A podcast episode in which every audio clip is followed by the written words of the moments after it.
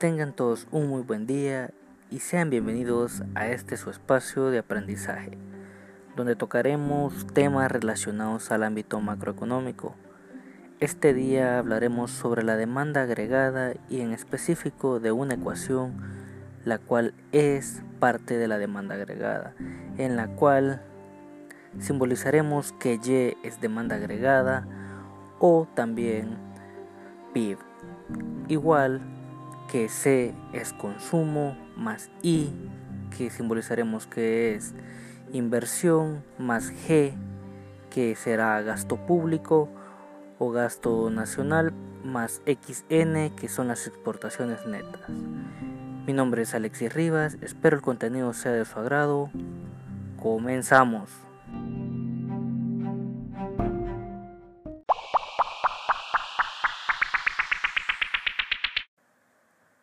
Continuando con la temática, comenzaremos hablando del concepto de demanda agregada, de la cual podemos decir que es la cantidad total de bienes y servicios que adquieren los componentes de una economía de un país durante un determinado periodo de tiempo y dado un determinado nivel de precios.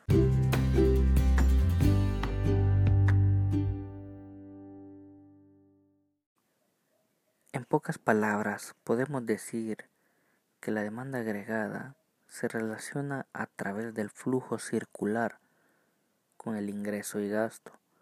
Toda la producción de una economía, que en este caso la denominaremos mediante la letra Y, debe tener un destino, es decir, los diferentes fines por los que se demanda la producción y en concreto el Producto Interno Bruto.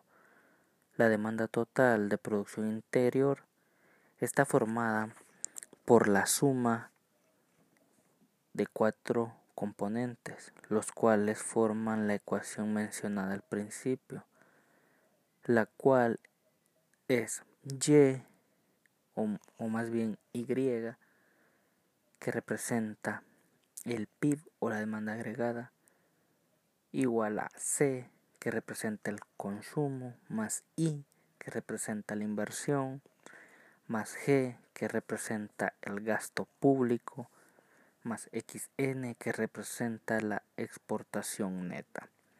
Mediante esa ecuación podemos decir que la demanda agregada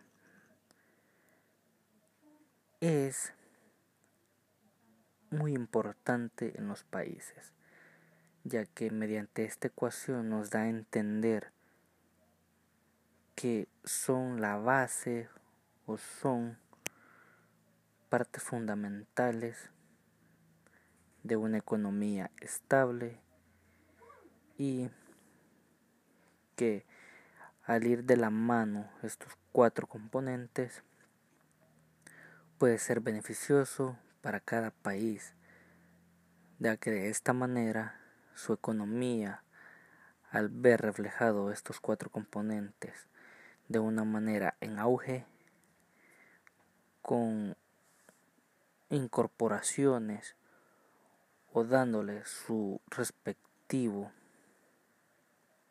importancia podemos manejar o tener una economía estable y muy buena. Podemos hablar también que en esta ecuación la demanda agregada es la suma del consumo, la inversión, el gasto público y las exportaciones netas, donde cada uno de estos componentes representan el gasto de cada uno de los agentes económicos. Vamos a hablar de cada uno de los que forman parte de la ecuación, comenzando con el consumo el cual sería el gasto de las familias, es decir, lo que las familias se gastan en la compra de los diferentes productos de alimentación, ropa, automóvil, entre otras cosas. La única excepción es el gasto de vivienda o renta. Ese no será consumo, sino que será inversión. Por otro lado tenemos la inversión, que será el gasto de las empresas, lo que las empresas se gastan en los diferentes bienes de equipo como las máquinas y herramientas y acá debemos incluir la excepción de antes, el cual es gasto de vivienda. Luego de esto tenemos el gasto público, que será el gasto del sector público, el gasto, por ejemplo, de comprar los diferentes bienes y servicios, también pagar a los funcionarios públicos, es decir, el gasto de personal. También podemos incluir el gasto en la infraestructura, como ejemplo podemos mencionar la construcción de un puente o una escuela o un hospital. Y por último tenemos el gasto de las exportaciones. En este punto podemos decir el que es el gasto que, que tienen los extranjeros, que serán las exportaciones. Aquí tenemos que sumar lo que los extranjeros gastan en nuestro país y esas son las exportaciones, pero luego tenemos que restar lo que nosotros los nacionales gastamos en otros países y eso es lo que conocemos como importaciones. De antemano, gracias por escuchar nuestro podcast.